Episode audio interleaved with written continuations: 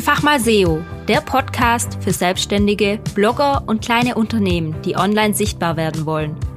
Mein Name ist Lisa und ich zeige dir, dass Suchmaschinenoptimierung keine Magie, sondern eine logische Konsequenz ist.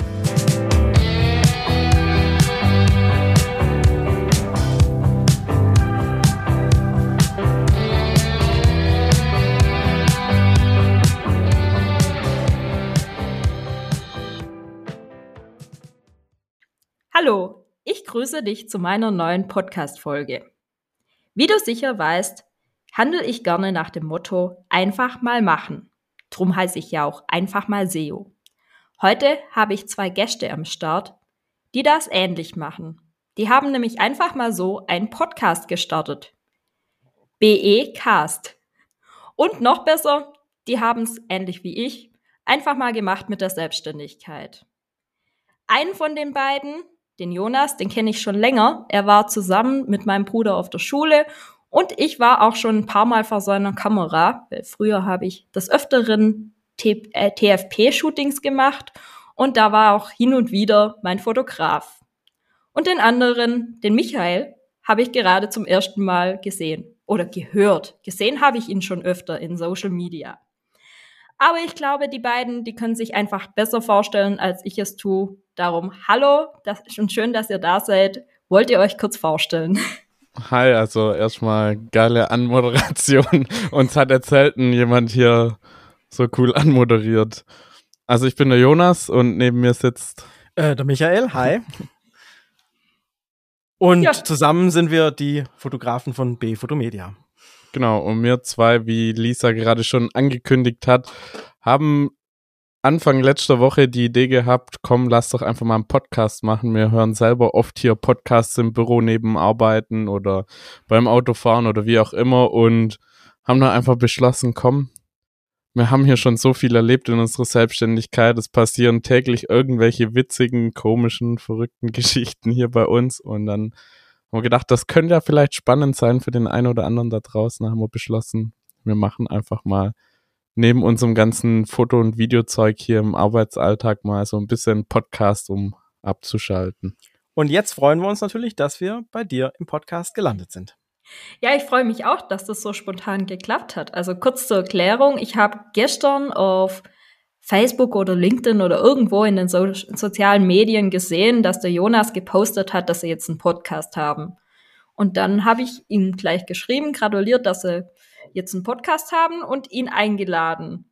Und ja, jetzt einen Tag später sind die beiden schon zu Gast. Also manchmal dauert es Wochen, bis ich einen Gast da habe, weil die Kommunikation und bis man dann einen Termin gefunden hat. Und das war jetzt echt smooth.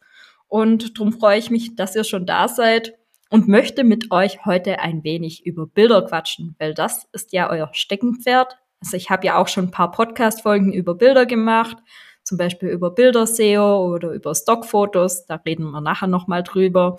Und heute habe ich eben zwei Fotografen am Start und wollt mal so ein bisschen von euch wissen, wo werden eure Bilder so eingesetzt? Was für Bilder macht ihr überhaupt, damit sich der Zuhörer oder die Zuhörerin das sich so ein bisschen vorstellen kann, was ihr eigentlich so tut den ganzen Tag?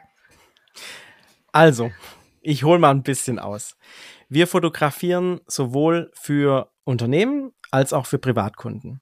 Und jetzt tatsächlich begleiten wir von vor der Geburt bis eigentlich hin zum Tod äh, die Privatkunden. Also das klingt jetzt ein bisschen verrückt. Nein, wir fotografieren keine Toten.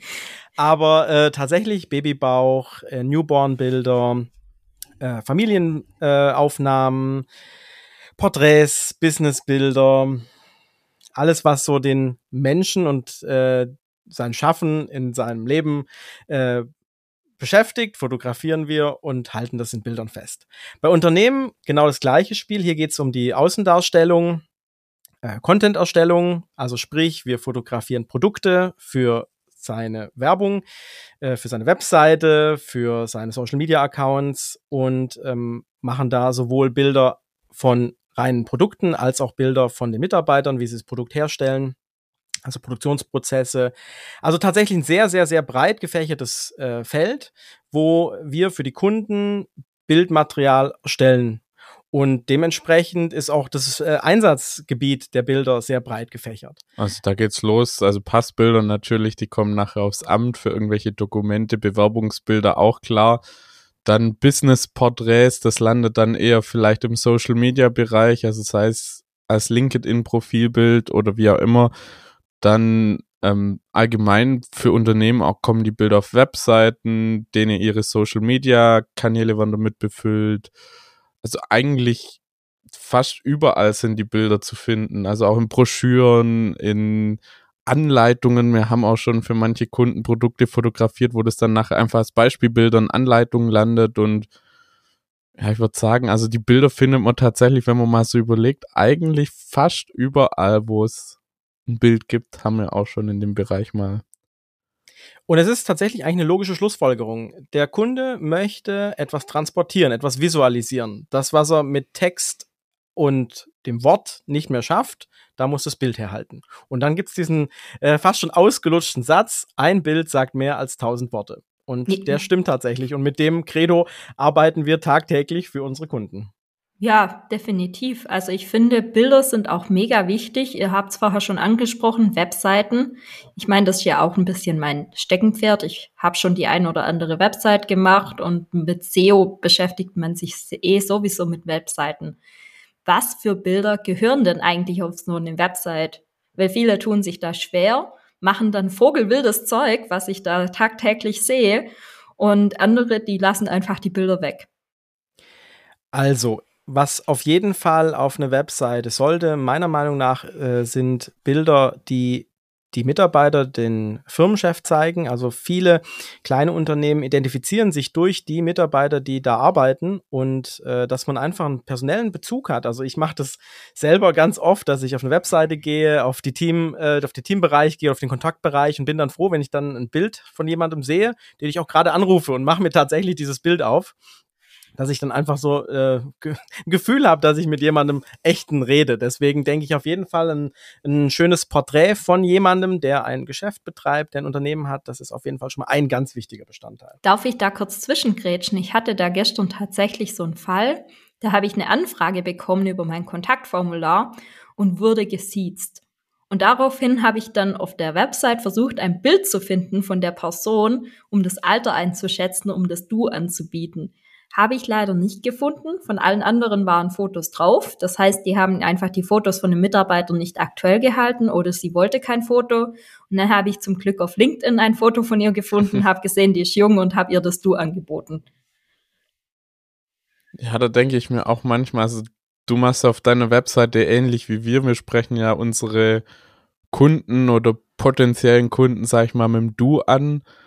Da finde ich es manchmal immer ich finde es immer witzig, wenn dann die Leute einen mit sie ansprechen, obwohl ich mir so denke, okay, wir haben überall eigentlich die Leute mit du angesprochen, dann ist es doch eigentlich logisch, aber ja, da aber denkt man dann manchmal doch anders, genau, richtig, das ist.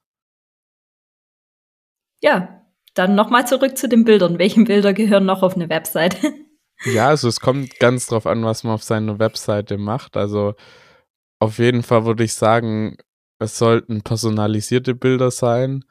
Also einfach das Thema, wenn ich jetzt, ähm, du hast ja damals an deinem Podcast schon gesagt, wenn das Thema Stockbilder angeht, das Ding ist einfach, das ist absolut unpersönlich. Wenn ich da irgend, zum Beispiel, ich ähm, verkauf eine Bürste und nimm dann einfach ein Stockfoto von irgendeiner Bürste, dann ist es schon mal einfach irgendeine Bürste. Aber wenn ich dann ein Bild mache, wo dann schon mal mein Logo mit drin ist, wo vielleicht ein Mitarbeiter, der auch oft zu sehen ist, wenn ich in deinen Laden komme und so eine Bürste kaufen möchte, dann ist das einfach schon mal irgendwie so eine Verbindung, die man dann direkt aufbaut zu den Leuten, wenn man da einfach ein bisschen mehr personalisierte Sachen mit reinbringt, dann einfach irgendwelche Key-Sachen nimmt, die auch die Leute dann, wenn sie in Kontakt treten, mit dir wiedererkennen.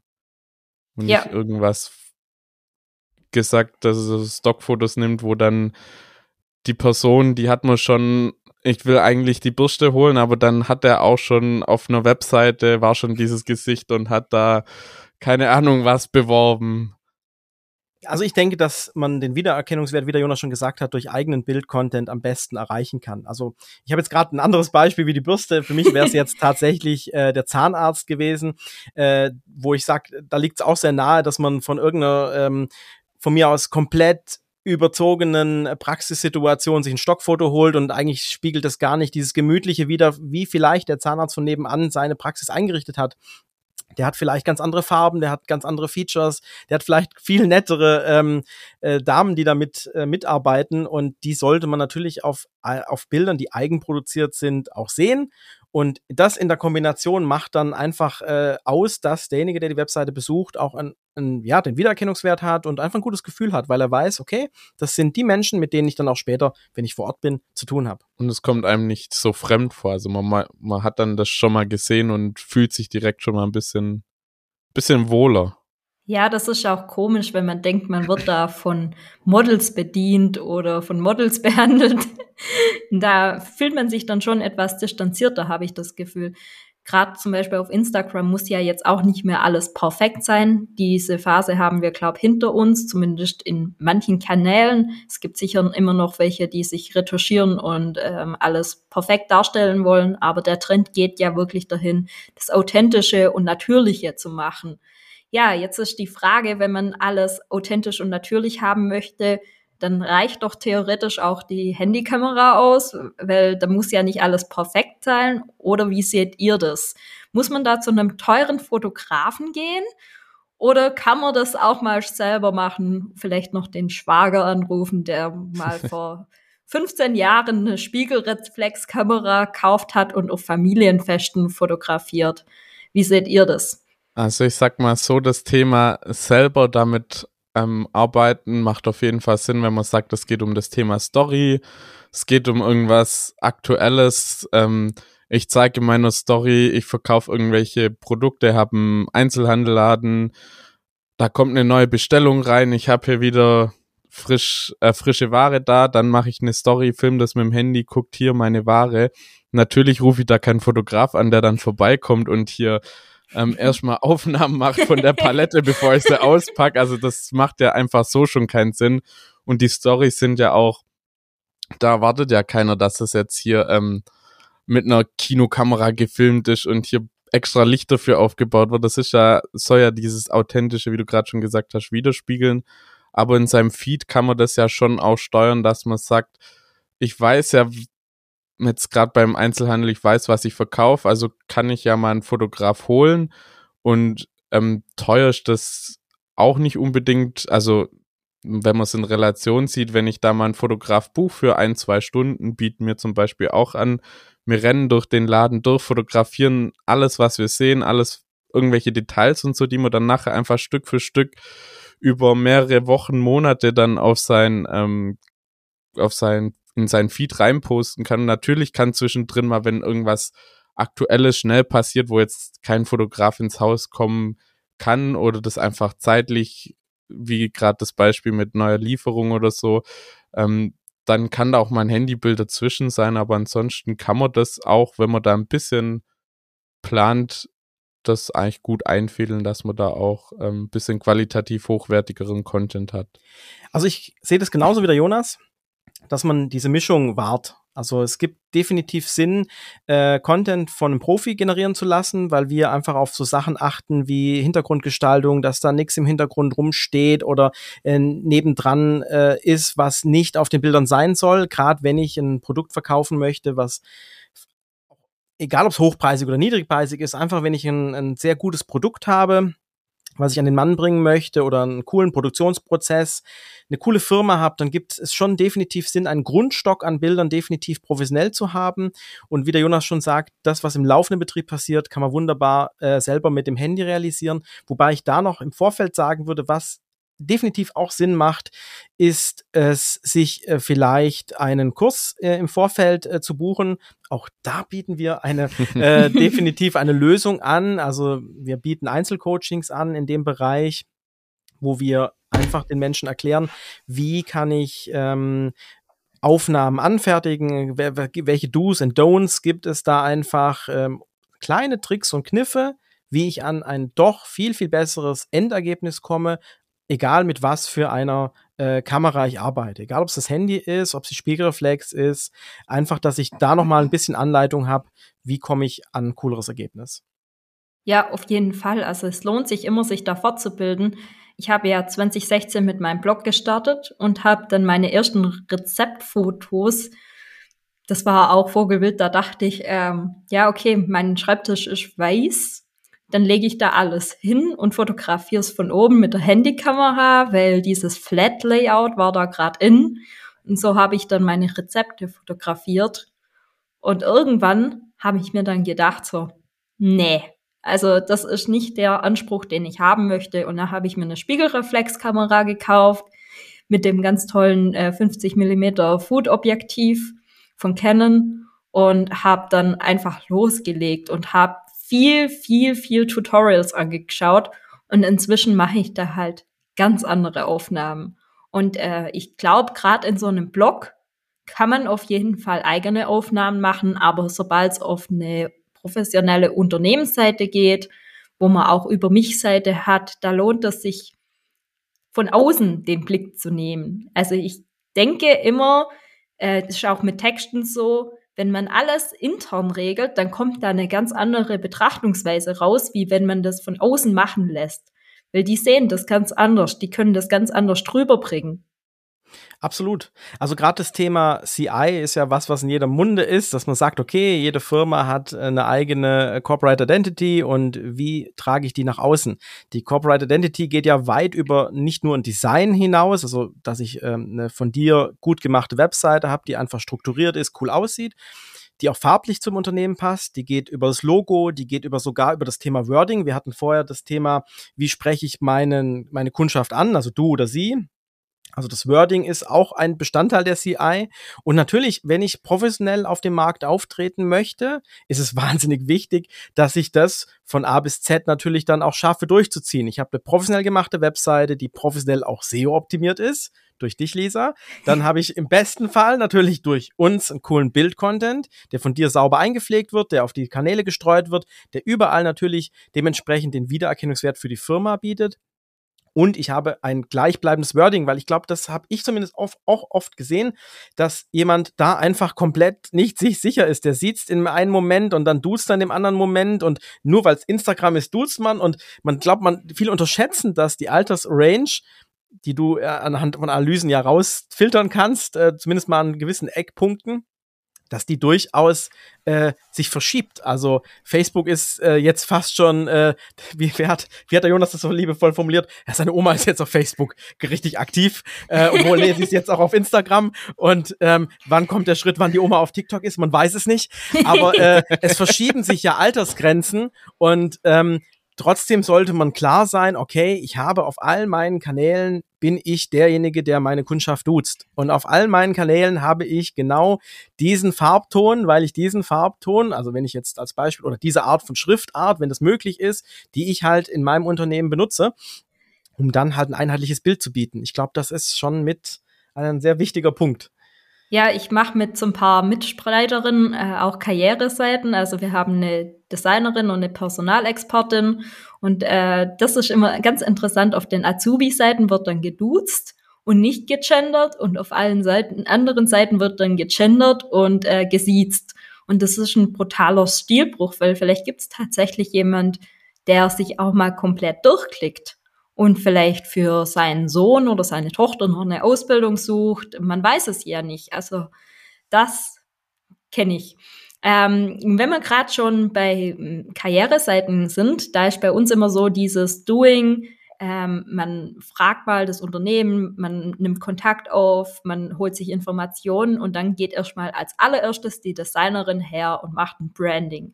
Und aufgrund des Brandings müssen dann die Fotos gemacht worden, weil manchmal ist es eben der Bildstil und manchmal der Bildstil, damit es dazu passt. Es kommen aber immer mal wieder Unternehmen her und sagen, ja, wir haben ja schon Fotos. Und dann gucke ich mir die Fotos an, äh, auch Vogelwild, alles Mögliche mit dabei. Und meistens ist es so, dass man immer nur irgendwelche Porträts sieht oder gestellte Szenen. Da sitzen dann fünf Mitarbeiter am Tisch und du siehst genau, man hat die genau dahingestellt, hat genau gesagt, wie sie ihre Hand heben sollen, dass der eine am Laptop sitzen soll und genau so sieht es eben aus und dann noch so ein paar Porträtbilder und das war's. Wenn ich meine Website selber mache, dann gucke ich natürlich, dass ich so ein paar Detailbilder habe, dass ich eine Story erzählen kann. Aber jetzt mal angenommen, man geht zu einem Fotografen, wie kommuniziert, kommuniziert man mit dem das am besten, dass man umfangreiche Bilder für die Website kriegt und nicht nur solche Porträt- und gestellte Bilder? Also bei uns läuft es über ein Erstgespräch ab. Also im Vorfeld, bevor wir ähm, Aufträge annehmen, bevor wir überhaupt noch ein Angebot stellen, lernen wir ja den Kunden und seine, seine Grundproblematik ein bisschen kennen. Also sprich, er ruft an, er schreibt eine Mail, beschreibt oder umreißt, um was geht's. Und anhand dessen geben wir ihm meistens schon sehr viel Input von unserer Seite aus, dass wir sagen, okay, das und das bieten wir an, die und die Ideen haben wir, die wir mit einfließen lassen können und die und die Vorgaben bringt uns der Kunde. Und auf Basis dessen können wir dementsprechend äh, dem Kunden Ratschläge geben und dann auch äh, dementsprechend die Aufnahmen realisieren. Ja, ich habe auch oft das Gefühl, dass manche Fotografen da dann auch in ihrem Film drinne sind und das gar nicht hinterfragen. Also das sind dann halt immer die gleichen Fotos und ähm, daher würde ich dir als Zuhörer auf jeden Fall empfehlen, sag, mach so viele Aufnahmen wie möglich, auch von Details oder Szenen, wo man mit einbauen kann. Weil nachher ist man eben froh, ihr habt es vorher gesagt, mit dem Supermarkt, wo man durchrennt und ein paar Detailfotos macht. Man ist immer froh, wenn man sowas hat. Und wenn es dann auch nur in irgendwie einen Blogbeitrag reinkommt, Gut, ich mache mir dann halt äh, manchmal mein Foto selber von meinem Mikro oder von meiner Tastatur, aber wenn man das halt nicht selber kann, dann sollte man das gleich nutzen, weil wenn man schon ein Shooting macht, dann kann man auch fünf Bilder mehr machen. Genau, da einfach als Lückenfüller, wie du sagst. Also so Detailbilder, das sind jetzt nicht nachher die Titelbilder, die vielleicht ganz groß ähm, als Aufmacherbild auf der Webseite landen, aber einfach so als Füllbilder, um einfach das Ganze ein bisschen aufzulockern, dass man einfach zwischenrein mal ein Detailbild von, wie du gerade gesagt hast, von deinem Mikrofon hat, das einfach nicht nur ewig lang Text kommt und nichts passiert, sondern dass einfach mal zwischenrein so ein Bild kommt, wo das Ganze wieder ein bisschen auflockert. Und man kann ja die Bilder auch dann auf Social Media nutzen, wenn man irgendeine Info mitteilen möchte, dann nimmt man das Bild einfach nur als Hintergrund und schreibt da was drauf, aber ist dann trotzdem noch in seinem Geschehen mit drin. Man hält seine CI bei, indem das einfach wieder derselbe Fotostil ist, es ist derselbe Raum im Hintergrund und einfach das so ja. dann wieder mit einbaut. Also da geht's ja gar nicht drum, dass das nachher die Keybilder sind auf der Webseite, sondern eher einfach um das Ganze noch ein bisschen zu füllen, dass es nicht zu schnell zu langweilig oder zu textlastig wird. Also wir achten auch sehr explizit drauf, beim Shooting sowohl Hoch- als auch Querformate zu machen, um einfach multimedial äh, gerüstet zu sein. Es gibt einfach für bestimmte Medien Sinn, äh, im Hochformat zu arbeiten. Es gibt für gewisse Medien Sinn, äh, super schmalz. Ich brauche ich dir, glaube ich, als Webdesignerin oder Webgestalterin an der Webseite nicht sagen. Hab, weil ich mache gefühlt alles im Querformat, weil ich bin ja die Bloggerin und da brauche ich immer Querformat. Und wenn ich dann manchmal was auf der Website so layoutet, wo ich denke, oh, hier wäre ja ein Hochformat gar nicht schlecht gewesen, dann ärgere ich mich selber. Alles gut. Ich, ich glaube, so geht es ganz vielen. Und ja. das, deswegen wir reden da ja wieder über das Thema im Vorfeld geschult zu werden darauf. Also auf so Sachen sensibilisieren wir natürlich im Vorfeld. Oder wenn man mit uns darüber redet, fragen wir natürlich, für was wird's eingesetzt? Und dann geben, wenn derjenige nur zwei Sachen sagt, können wir ihm die nächsten drei Sachen, wo er noch gar nicht weiß, dass er es da einsetzen kann, dann äh, wird er auch wissen, warum wir eben auch formattechnisch unterschiedlich arbeiten oder warum wir gewisse Sachen auch ruhig doppelt fotografieren, also einmal im Hochformat, einmal im Querformat, dass wir da einfach flexibel sind. Weil viele die, ähm, die wissen gar nicht, da, da, da kommen wir als Fotografen immer sehr in Bedrängnis, weil wir sagen, das mögen wir nicht so, wenn man nachträglich an unseren Fotos nochmal rumschnibbelt. Das geht in gewissem Maße noch klar, wenn die Bildmessage noch rüberkommt, aber wenn ich dann auf einmal da anfange äh, zu sehen, dass da mein Endkunde auf einmal aus meinem perfekt komponierten, also ich komponiere ein Bild nach gewissen Aufteilungskriterien, das goldener Schnitt, schießt mich tot, einfach eine schöne, eine schöne Gestaltung im Foto ist und dann schnibbelt der da rum und massakriert mein Bild bis zum Mach bittersten nur einen Ende. Filter drüber. oh, wild, oh, ganz wild, schwieriges wild, Thema, ah, ganz schwierig, ganz Thema. schwierig. Ja, aber ähm, das ist gut. Da sind wir schon beim nächsten Thema. Was darf man überhaupt mit Bildern von Fotografen? Muss man dann auch immer die Namen nennen, wenn ihr da Fotos gemacht habt? Müsst ihr ins Impressum rein oder soll direkt unter jedes Bild, ich meine, sorry, aber das sieht im Layout halt scheiße aus, wenn unter dem Header noch äh, den, der Fotografe genannt wird und auf der Startseite fünfmal der Fotograf genannt wird, direkt unter dem Bild in der Bildbeschreibung. Ähm, oder sollen Wasserzeichen mit rein? Wie sieht's denn da aus? Was darf man, was darf man nicht? Also im Prinzip, es kommt ja auch immer ganz drauf an, was man nachher mit dem Fotografen vereinbart. Also im Normalfall ähm, sind die Fotografen meistens, denke ich, immer froh drüber, wenn man sie erwähnt. Das muss jetzt, also ich spreche jetzt einfach mal aus unserer Sicht, das muss jetzt nicht direkt, wie du sagst, überall direkt unterm Bild oder auf dem Bild stehen, das ist vielleicht ein bisschen too much. Das würde mich als User ja auch stören, wenn überall dann dieser Name draufsteht. Aber ähm, genau, also wenn es dann im Impressum und so genannt wird, macht es meistens schon ähm, Sinn, einfach auch um, wenn Leute auf der Webseite sind, die ähm, sich mit dem Thema Bilder oder so interessieren, die klicken dann meistens ins Impressum, um zu gucken, ähm, wo sind die Bilder her, sind das Stockaufnahmen, haben die überhaupt die Rechte dafür und da ist dann meistens schon gut, wenn man da dann auch den Fotografen nennt. Jetzt noch ein kurzer SEO-Tipp an alle Fotografen. gut aufpassen. Ähm, einfach bei dem Kunden sagen, bitte schreibt mich ins Impressum rein und verlinkt mich. Dann habt ihr nämlich schon mal einen guten, kostenlosen, hochwertigen Backlink. Noch besser ist, wenn der Kunde dann oft über mich oder über uns Seite oder Partnerseite euch empfiehlt. Also es gibt ja immer mal wieder, gerade bei Selbstständigen, die empfehlen dann ihre Partner oder Mitstreiter oder andere Kollegen. Ähm, werde ich zukünftig auch machen. Also ich werde meine Webseite eh redesignen die nächsten paar Wochen, Monate. Und da habe ich schon so eine Partnerseite geplant, wo ich einfach sage, ich bin die Spezialistin für SEO, aber wenn ihr jemand für SEA wollt, dann geht bitte dahin und verlinke die.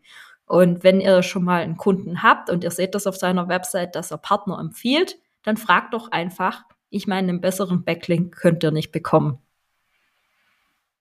Was die rechtliche Seite betrifft, das können wir, glaube ich, auch nochmal ganz gut beleuchten. Als Fotograf, wenn ich, äh, oder generell, wenn ich Bilder mache, also egal ob ich das jetzt bin als Fotograf oder man selber Bilder macht, wahnsinnig großer Vorteil, man ist selber ja der Urheber. Also sprich, klar, wenn äh, du ein Bild an der Tastatur machst, bist du Urheber und du kannst entscheiden, was du mit diesem Foto machst. Also du hast ja dann deine eigenen Nutzungsrechte. Man unterscheidet, das Urheberrecht kann ich nie weitergeben. Das habe ich einfach, weil ich den Auslöser gedrückt habe. So kann man es eigentlich ganz klar formulieren. Ist auch wirklich eins der äh, Rechte in Deutschland, die sehr gut äh, geschützt sind. Zum und Glück. dann kann ich, zum Glück, genau. Und dann kann ich als Fotograf aber sogenannte Nutzungsrechte vergeben. Also sprich, unsere Kunden erhalten in der Regel äh, ein allumfängliches Nutzungsrecht, was aber die Weitergabe an Dritte meistens ausschließt. Das heißt, ähm, allumfassendes Nutzungsrecht, was die Weitergabe an Dritte ausschließt, heißt örtlich, räumlich und zeitlich unbeschränkt. Kurzes Fallbeispiel dazu, klingt alles jetzt sehr theoretisch, aber ist aber tatsächlich sehr wichtige Praxis. Ich kann natürlich sagen, okay, äh, ich mache diese Bilder aus einem ganz bestimmten Zweck, und zwar für Social Media, und dann darf der Kunde sie auch nur für Social Media einsetzen als Beispiel, er bucht mich jetzt für eine Social Media Kampagne, wir fotografieren die Social Media Kampagne. Es wäre nicht erlaubt, wenn ich diese Rechte eben einschränke, dass er diese Fotos auf einmal auf der Webseite benutzt oder sogar damit Banner druckt, Plakate macht etc. So, in der, sag ich mal, in der aktiven Praxis wenden wir solche Einschränkungen tendenziell selten ein. Es gibt einen bestimmten Grund, warum man solche Einschränkungen wählt, und zwar sobald ich tatsächlich mit Models arbeite, können die natürlich auch sagen, also äh, professionelle Models von Agenturen, die sagen, okay, die verdienen ja ihr Geld auch damit, dass, äh, dass sie über das Fotoshooting ihren Lebensunterhalt bestreiten und auch mit der Lizenzierung der Bilder. Das heißt, ein Model sagt auch, gut, ich verändere mich äußerlich, ich möchte, dass gewisse Bilder nicht mehr in ein, zwei, drei oder vier Jahren auftauchen, deswegen limitiere ich die Laufzeit der Kampagne da ist es gängige Praxis, dass Models, beziehungsweise wenn wir äh, äh, Model-Release-Verträge äh, aufsetzen oder die Model-Release-Verträge kriegen, dass da eine Laufzeit äh, drin ist und dann dementsprechend auch die Nutzungsdauer von uns gegenüber dem Kunden eingeschränkt sein muss. In der, sag ich mal, der Otto-Normal-Unternehmer, der zu uns kommt, also der Bio-Hofladen von nebenan, kriegt von uns natürlich die allumfänglich äh, umfänglich Nutzungsrechte. Wie gesagt, die Weitergabe an Dritte ist deswegen untersagt, weil wir natürlich schon Kontrolle haben müssen äh, oder wollen, äh, wo gehen unsere Bilder hin. Er soll sie natürlich nicht einfach wie Stockfotos weiterverkaufen, sondern wir, er hat sie ja von uns gekauft, dass er sie nutzen darf.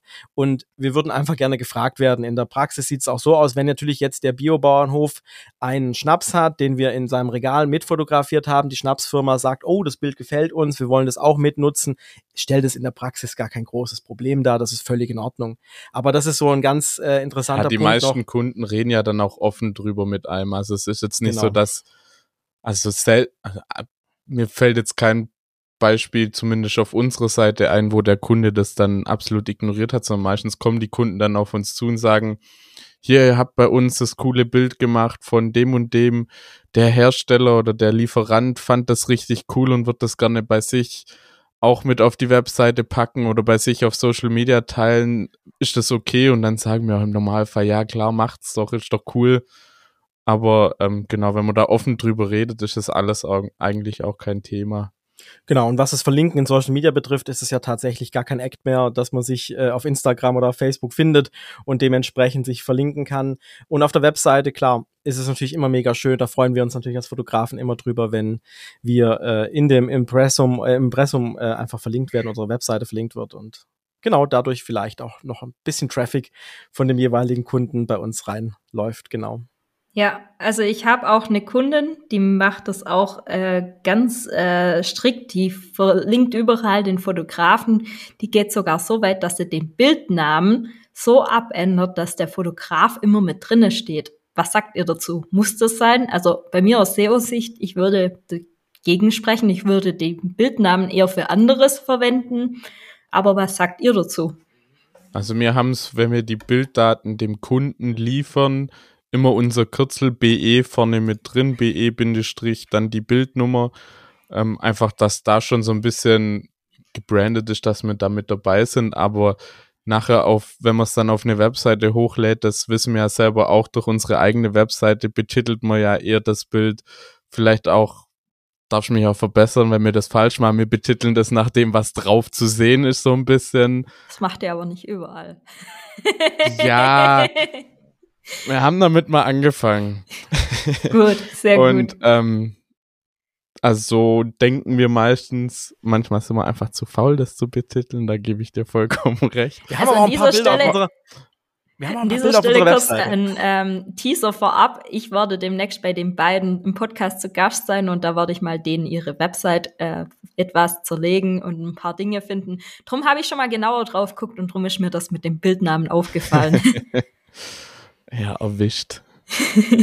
Ja, aber tatsächlich uns ist, äh, was der Kunde dann mit den Bilddaten macht, also wie er sie umbenennt, äh, ist uns als Fotograf prinzipiell egal. Also den, den Mehrwert sehe ich da persönlich jetzt nicht, dass auf dem Foto unser Name draufsteht oder auch in der Bilddatei der Name draufsteht, dass die so benannt ist, sehe ich jetzt definitiv keinen Vorteil. Also die wertvollsten, ähm, die wertvollsten Kontakte oder die wertvollsten Empfehlungen laufen tatsächlich dann meistens darüber, dass wenn derjenige gefragt wird, dass er dann antwortet, das sind die Fotografen meines Vertrauens, da gehe ich hin oder da kann ich dich auch mit gutem Gewissen hinschicken. Finde ich wertvoller, als jetzt den Dateinamen zu ändern. ja, sehe ich auch so. Äh, die Mund-zu-Mund-Propaganda ist immer noch die beste Werbung, die es gibt. Ja, und dann am Schluss ist mir gerade noch ein äh, sehr nerviges Thema aufgefallen. Äh, werden von euch auch Bilder geklaut? Und wenn ja, was macht ihr dagegen? Also aktuell hatte man eigentlich noch nicht den Fall, dass da Ich hatte Oder? einmal, ich hatte einmal den Fall, dass mir ein Bild geklaut worden ist. Die Story habe ich dir noch nicht mal erzählt. Die kommt jetzt. Oh, spannend, spannend. Oh, jetzt also jetzt hier Top Secret. Ja, tatsächlich jetzt wird ganz, sogar für mich ja noch spannend. ganz, ganz wild. Also ich hatte den Fall in meiner Ausbildung, muss ich mal kurz erzählen, habe eine Klassenkameradin fotografiert, die war stark tätowiert, cooles Mädel, hatte eine Zeitschrift in der Hand, eine Tattoo-Zeitschrift. Anscheinend irgendeine total hippe, trendige Tattoo-Zeitschrift, frag mich nicht, bin ich nicht ganz in dem, in der Szene bewandert. Ähm, dieses Bild von ihr, sie, wir haben das in einem Kino geshootet, sie mit der Tattoo-Zeitschrift in der Hand, hat ein cooles schwarzes Kleid an, so, aber halt die Arme frei, dass man die Tätowierungen sieht und die saß da lässig in dem Kinosessel. Ein paar Tage später wurde dieses Bild tatsächlich dann gepostet und zwar von einer deutschlandweit agierenden Tattoo Seite. Also so, jetzt wir reden hier nicht von irgendwie nur 1000 äh, Fans oder 1000 Likes, 1000 Followern irgendwie. Es war tatsächlich eine Seite mit über 100.000 ähm, Zuschauern voll, also ja, Fans. So, und da war es mein, mein erster Fall, okay, dass ich gesagt habe, okay, jetzt wurde mir tatsächlich hier ein Bild was ich nicht autorisiert habe, woanders wurde das publiziert, ohne meinen Namen zu nennen, ohne irgendwie mich in irgendeiner Form zu äh, in irgendeiner Relation äh, mit mit einzubauen. Und dann habe ich dieser Seite geschrieben, habe gesagt, hey Leute, das ist mein Foto und das ist äh, so nicht in Ordnung. Lange Rede, kurzer Sinn. Der äh, Geschäftsführer, das war dann auch eine riesen GmbH, das war dann auch, diese Seite wurde von einer GmbH geleitet, also ganz kurioses Geschäftskonstrukt. Äh, ich habe denen gesagt, es läuft so nicht. Und wenn die sich da nicht drauf einigen, äh, ich habe ja nur darauf gebeten, dass auch wenigstens mein Name dran steht, wenn ihr es schon benutzt, äh, die haben sich dann sehr quergestellt, haben dann mit langem Hin- und Herschreiben ähm, gesagt, was mir denn einfallen würde, äh, das, weil ich soll mich doch freuen, wenn es auf so einer großen Seite publik gemacht wird, habe ich gesagt, ja, aber dann wäre es doch auch schön, wenn mein nächster Name dran steht, weil sonst bringt bringt es ja gar nichts, äh, bringt ja wirklich gar nichts dann. Und äh, die haben dann das Foto runtergenommen und gelöscht. Aber das war tatsächlich mal meine Story zum Thema Bilderklau. Hatte ich äh, tatsächlich in meiner Laufbahn schon einmal. Wir hatten es in der Schule mal. Äh, ja, ich kann auch ähm, ein Kollege, mein Mentor damals, ähm, der hatte schon mal öfters den Fall, mhm. dass ähm, ihm Bilder geklaut worden sind. Und dann hat er es im Prinzip so wie du gemacht. Erstmal die Leute einfach drauf angesprochen, hey, ähm, das ist mein Foto, wie sieht's aus?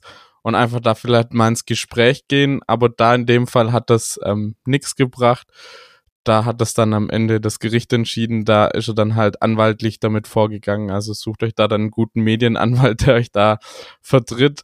Ähm, so scheiße wie so Sachen sind, aber manchmal kommt man dann halt nicht drum rum. Aber in der ersten Instanz würde ich sagen, einfach mal offen mit den Leuten drüber reden. Ich glaube, das ist in den meisten Fällen hilft das schon viel weiter, hm. weil manchmal also ich würde direkt zum Anwalt gehen, wenn ich da gerade mal übernehmen darf. Ich ja. habe nämlich tatsächlich, äh, ich glaube, schon vier oder fünf Fälle gewonnen. Ich war auch schon vor Gericht. Ähm, das fing an mit irgendeinem Personal Trainer, der mein Porridge-Foto verwendet hat auf seiner Seite. Ähm, da bin ich direkt zum Anwalt gegangen. Hätte ich das nicht gemacht, dann hätte ich nicht die Rechte zugesprochen kriegt, die ich eigentlich haben wollte. Und äh, das war dann ganz nett. Der hat dann gleich meine Nummer gegoogelt und mich angerufen und gesagt, ja, das war meine Assistentin. Er wusste ja gar nichts davon. Er dachte, die hat das Foto selber gemacht und bla bla bla. Ähm, Schluss ist aber mehr oder weniger rauskommen, dass es doch irgendwie gewusst hat. Ähm, dann gab es noch eine Firma, die hat Fahrradträger vermietet also die hatte die Fahrradträger wirklich da fürs Auto. Und was nehmen die? Ein Foto von meinem Auto mit meinem Fahrradträger. Und da denke ich mir dann halt so, mm, da wurde dann behauptet, das Foto hatte ein Kunde gemacht und denen geschickt, was ich auch nicht glaube. Dann war eine dänische Zeitung, Online-Zeitung, die hat ein Foto von mir auf dem Fahrrad genommen im Winter. Das habe ich damals per Selbstauslöser gemacht. Dann haben sie erst behauptet, das hätte ich ja gar nicht selber gemacht, das Urheberrecht läge gar nicht bei mir. Da habe ich beweisen müssen, dass Selbstauslöser, also dass ich 20 Fotos äh, von der gleichen Stellung aus habe, das hat dann gegolten. Dann haben sie gesagt, ja, die Seite, die hatte ja nur so und so viel Aufrufe, also das, da, dafür brauche ich jetzt kein Geld wollen. Und da waren wir letztendlich dann vom Gericht, habe ich recht bekommen. Und dann waren noch mal so ein, zwei Sachen. Und hin und wieder tauchen auf Facebook-Gruppen auch meine Fotos auf, also gerade in so Mountainbike-Facebook-Gruppen, wo ich dann drunter kommentiere, oh, schön, dass du mein Auto postest. Äh, wer hat mich gefragt? Und dann bin ich auch schon manchmal echt blöd angegangen worden, von wegen, ich sollte froh sein, dass meine Bilder überhaupt verwendet werden. Ich sollte froh sein über die Aufmerksamkeit, aber erwähnt werde ich nie richtig. Und gefragt werde ich schon gar nicht drum, rate ich inzwischen jedem einfach direkt zum Anwalt gehen. Es gibt Gesetze und wer denkt, er kann einfach Bilder googeln und diese dann auf die Website stellen, der muss halt draus lernen. Ja, ich glaube, da hat auch einfach das Thema Social Media, die ganze Darstellung von Bildrechten und so ein bisschen verschoben, weil durch das Thema Memes und so, da macht man sich oftmals gar keine Gedanken mehr drüber, Bilder einfach so zu teilen, weil man das einfach überall schon als normal ansieht oh, das ist ein witziges Bild, das speichere ich und poste es bei mir auf meiner Insta-Seite oder wie auch immer. Allein damit macht man sich eigentlich schon strafbar.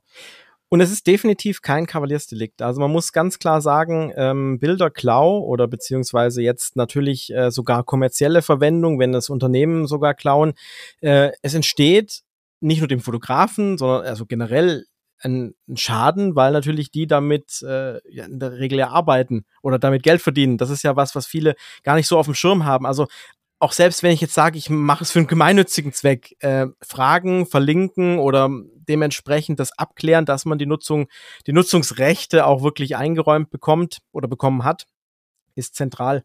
Weil sonst guckt man ganz schön doof, weil da die Gerichte tatsächlich im besten Fall, so wie jetzt bei dir in deinen Fällen, auch wirklich für denjenigen entscheiden, der das Urheberrecht halt hat. Ja, und die sind eigentlich alle teurer weggekommen, als hätten sie einfach das Bild bei mir gekauft.